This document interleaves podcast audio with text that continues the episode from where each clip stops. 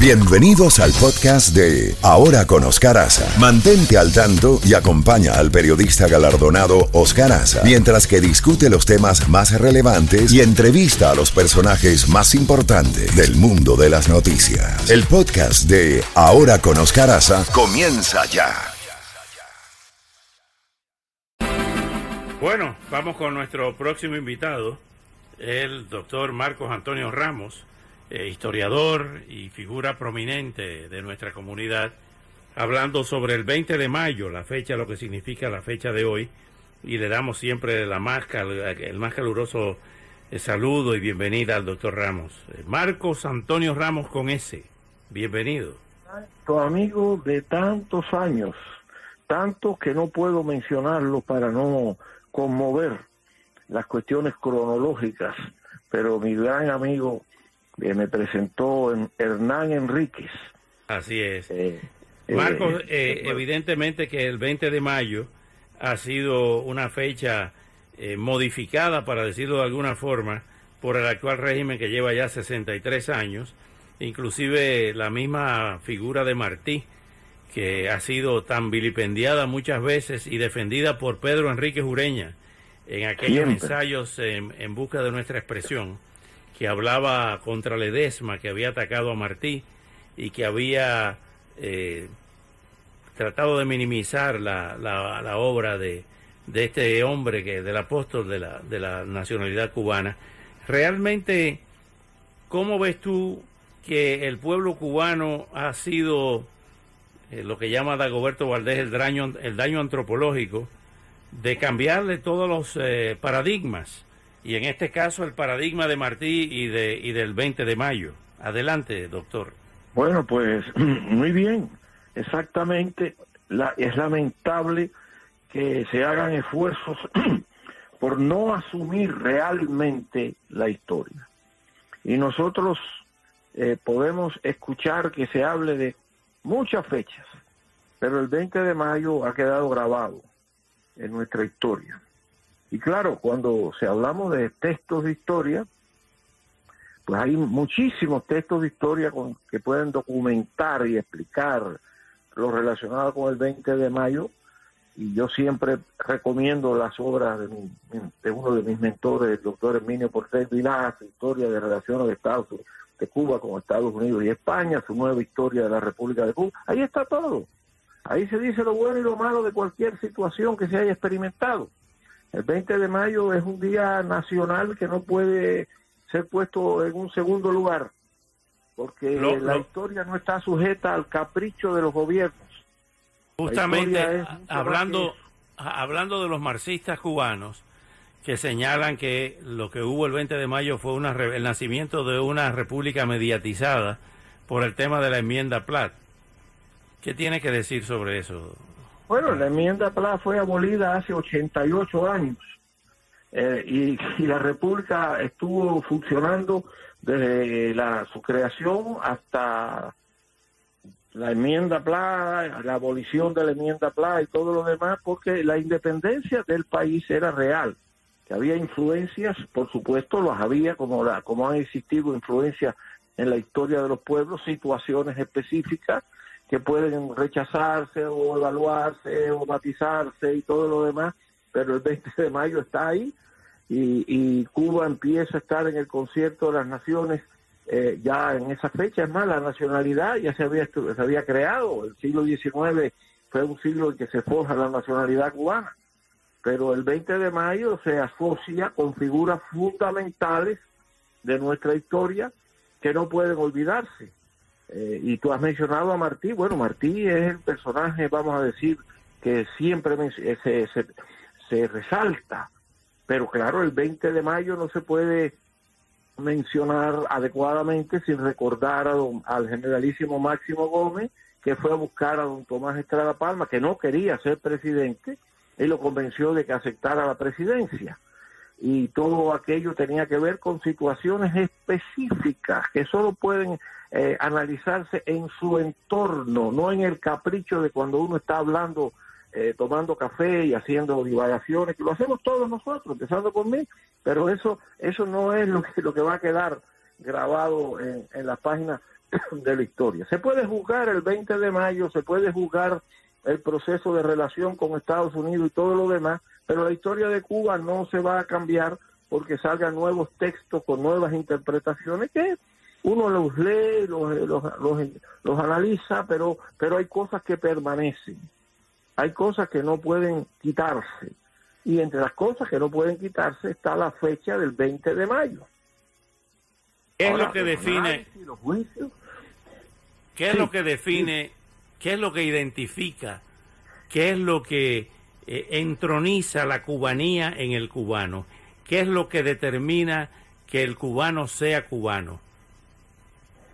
Bueno, esa es una pregunta muy, muy, eh, vamos a decir ambiciosa, ¿no? Porque eh, es mucho lo que yo tendría que decir y es mucho lo que tú sientes a favor de Cuba y es por eso tú como eh, cubano y dominicano, las dos cosas, eh, que has recogido esa tradición de hermandad entre nuestros dos pueblos, pues entonces tú te sientes conmovido ante nuestra historia y, quieres ir mucho más allá ¿no? de lo que es eh, frecuentemente mencionado. La cubanía ya está en cierne de, desde mucho tiempo, mucho tiempo atrás, es decir, ya desde, y sobre todo ya a partir del siglo XIX, y aún con raíces anteriores, pero en el siglo XIX se define la nacionalidad, ya la cubanía estaba vigente, eh, eh, más allá del hecho de que fuera el país independiente o no lo fuera, un sentimiento que tiene que ver con el suelo, tiene que ver con el paisaje, tiene que ver con, la cultura,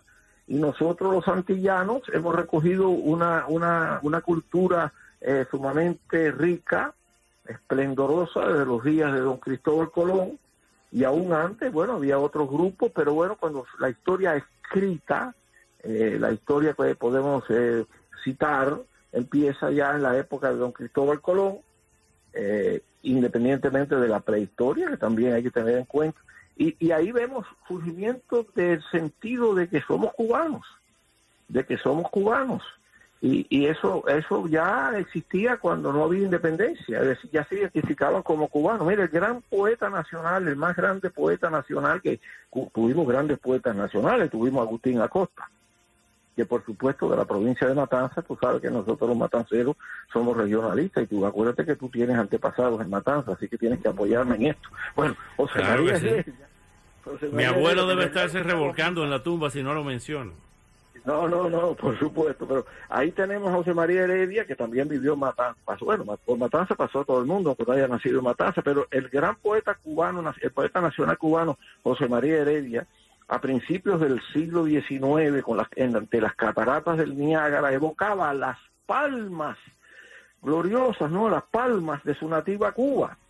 Él, era de origen dominicano, como todos lo sabemos, su padre. El apellido, el apellido real era Heredia.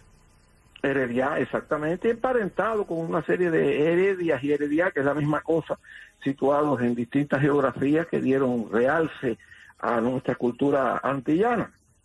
Pues bien, eh, aquí tenemos que Heredia, la emoción que siente aquel hombre en una época que Cuba no era independiente, pero ya él se sentía cubano.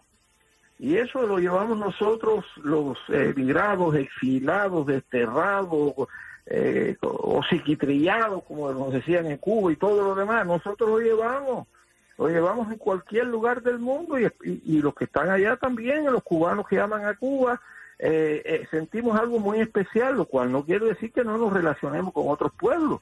Por ejemplo, con los Estados Unidos de América. Yo, ¿Cómo voy a hablar yo mal de los Estados Unidos de América si aquí encontré un hogar? Si aquí eh, Tú me regalaste un libro. Tú me regalaste un libro muy, muy valioso, que lo tengo aquí en un lugar privilegiado, Martí en Santo Domingo. Oh, una, oh, una recopilación e investigación de Emilio Rodríguez de Morisi, que era el gran, el gran codificador de la historia, el gran historiógrafo dominicano. Un historiador indispensable para estudiar no solo Santo, la República, Quisqueya, Santo Domingo, la República Dominicana, como quiera que lo llamemos, sino el, el, Caribe también. Hay una frase en ese libro, hay una frase en ese libro de Martí que dice, ¿y a mí quién me fija suelo? Ahí se ve el internacionalismo de Martí. Bueno, Martí, déjame decirte que después Trujillo usó algo que Martí había mencionado mucho antes, cuando Martí dijo, he encontrado mi patria nueva cuando estaba en la República en, la República Dominicana. He encontrado y Trujillo era el benefactor y Trujillo era el benefactor de la patria, padre de la patria nueva. Bueno, pero está bien, pero mire, usar una, una, una, cosa bonita, decir que eh, patria nueva, nada más que tomando nada más que esas palabras, patria nueva es evocar al apóstol Martí. ¿Y, ¿Y qué pasa? Que, mira, es que los cubanos, independientemente de la raza, independientemente de la religión, independientemente de las coyunturas que uno experimente en esta gran aventura de la humanidad, por así llamarle, nosotros eh, sentimos algo muy especial por Cuba eh, y, agradecemos a los que no son cubanos y lo sienten también y se unen a nosotros, eh, eh, venezolanos, centroamericanos, sudamericanos, todos, mexicanos, todo lo que sienta por Cuba para nosotros norteamericanos es eso siempre, o, los españoles que son llamados la madre patria, todo esto. ayer, se ayer se cumplió un nuevo aniversario de la tragedia de Dos Ríos. Y la pregunta que tú hablaste tanto con nuestro común amigo Fran Díaz Pou y con el, querido amigo y, hermano Fran Díaz Pou, claro. Y con el inolvidable Agustín Tamargo, que me ayudó oh, tanto. Mi colega de tantos años, mi amigo. Agustín Tamargo, en los viernes de historia, ustedes discutieron mucho este tema. Si Martí en realidad se suicidó. Martí, que no era un hombre de armas, coge con, ese, con esa arma en ese caballo directo a donde él sabía eso es una de las hipótesis, tú los corregirás, me corregirás si me equivoco, eh, que prácticamente lo que hizo fue suicidarse. Dijo, ya es hora. ¿Qué quiso decir con esa frase de ya es hora? Bueno, ya es hora, era, pudiera ser, ya es hora de entregarnos ¿no? a, la, a, la, a la causa, independientemente que esto nos cueste la muerte o no. Eh, yo sobre el suicidio puedo decir solo lo siguiente. Un historiador profesional y sobre todo alguien que se haya, que haya entrado en los pasillo glorioso de la historia de, de, esta perla de las Antillas, o de la mayor de las Antillas, por respeto a las otras hermanas repúblicas de la región, eh, mayor en, tamaño, ¿no? Pues yo, yo diría que un historiador serio tiene que escuchar todas las opiniones y no puede, eh, si no, mira, no tenemos la máquina del tiempo.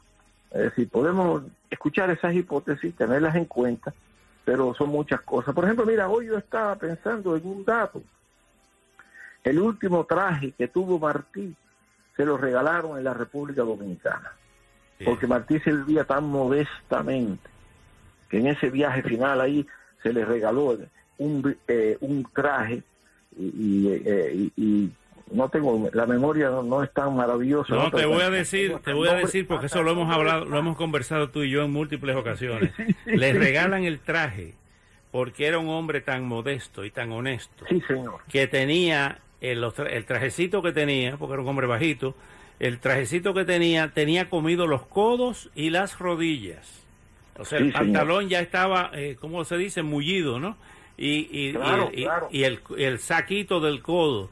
Eh, era un hombre, eh, inclusive en la recopilación de Rodríguez de Morisi, dio, hizo tres viajes a República Dominicana, eh, este, José Martí, y en uno de esos viajes en 1892, Ulises Heró, Hilarión Lebel, eh, presidente de la República, dictador en ese momento, le entregó dos mil dólares.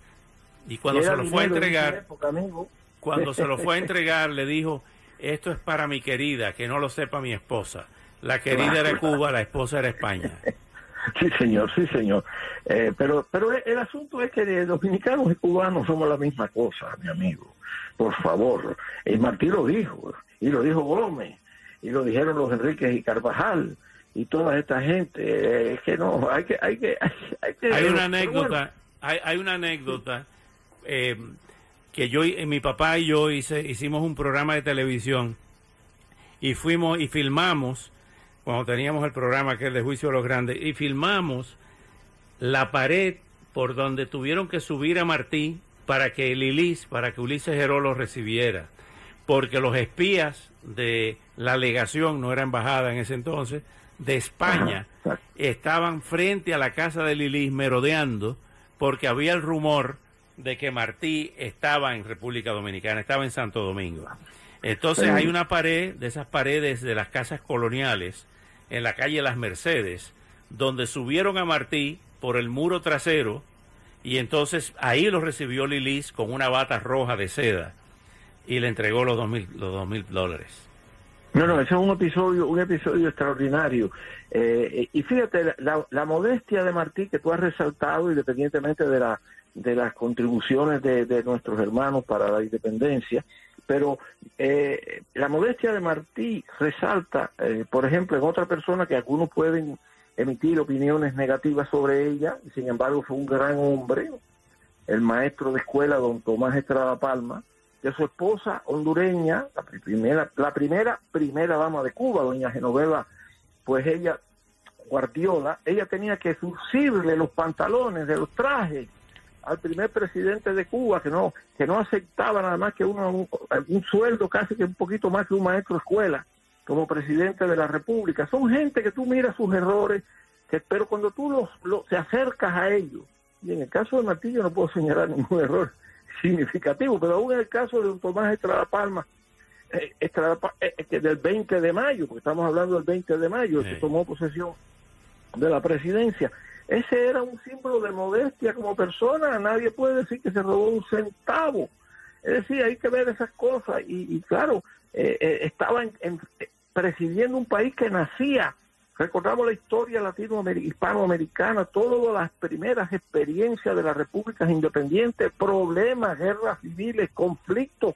Cada vez que surge una nación, estudiamos la historia de Inglaterra y vemos todos los problemas enormes que hubo en Inglaterra cuando se iba forjando la nacionalidad británica, inglesa, galesa, escocesa, todo lo demás. Y Cuba no es una excepción, ni Venezuela es una excepción. Tuvieron problemas, tuvieron dificultades eh, distintas formas de interpretar la política, pero ahí resaltan hombres como estos, hombres honestos que se entregaron a una causa. Tú sabes que Máximo Gómez pudo cometer errores, pero que tuvo que regresar a una casa casi destruida y vivió modestamente los últimos días de su vida.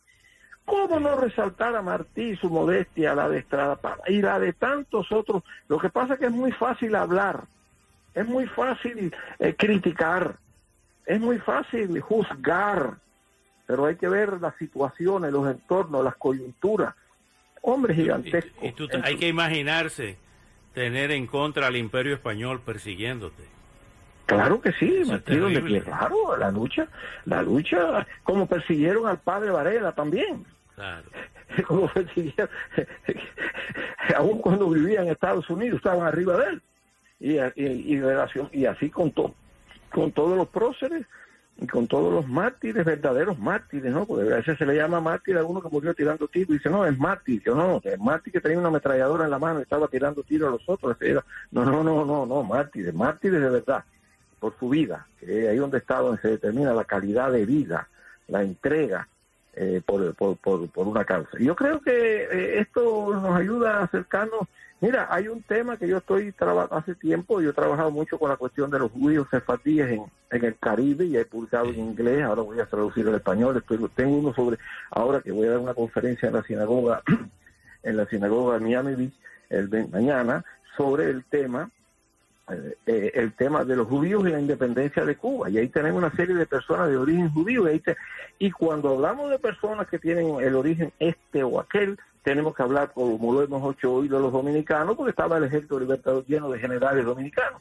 Entonces, ¿qué tú sabes que la primera sinagoga después del holocausto judío de la Segunda Guerra Mundial se construyó en Sosúa, en la provincia de Puerto Plata, con una migración de miles de judíos que, Trujillo, que Trujillo importó, para decirlo de alguna forma.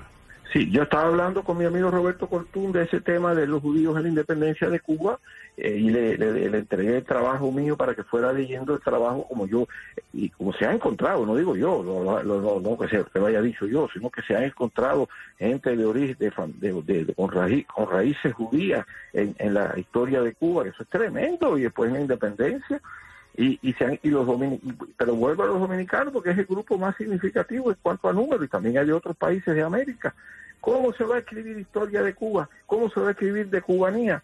Sin hablar de hermanos de otras etnias, de otros grupos, de otras naciones. Pero nosotros los cubanos, en esta hora difícil, como ninguna otra, en esta hora difícil, en esta hora trágica, estamos viviendo ya hace rato, y eso ya no es ni cuestión de, ser de este bando, del otro bando, Cuba está en una situación sumamente difícil. No renunciamos a la cubanía, no renunciamos a ella. Nosotros seguimos en ese, en ese contexto. Y, y, y, en el programa tuyo y eh, eh, de televisión y de radio ahí eh, se ve que está viva la cubanía todavía cuando vemos a compatriotas y amigos de Cuba también, de otras etnias, que, sienten nuestra, nuestra, nuestra situación, eh, que es una situación muy antigua. Hemos vivido muchas crisis. Una vez le dicen a un presidente, presidente, estamos enfrentados a una crisis. Dice, bueno, siempre hemos estado enfrentados a una crisis, ¿no? En todos los países, aquí mismo estamos pasando por crisis. Pero, pero en medio de la más difícil crisis que pueda ocurrir, en cualquier contexto, la cubanía está presente. No se hunde el barco de la cubanía, sigue flotando, mi amigo. Con ese mensaje nos vamos, Marcos Antonio, con ese mensaje de esperanza y de realidad. El barco de la cubanía sigue flotando. Eh, tenemos ese café pendiente, tenemos que coordinarlo porque eh, tenemos, tenemos que poner muchos temas al día, mi querido hermano. Yo extraño eso y tú sabes que la amistad que existe entre nosotros es una amistad familiar indestructible y el afecto que tengo por tu familia, por tu señora mamá, doña Marina, por todo. Mi mamá, mi mamá es tu fan número uno. Ya tiene, ya va para 96.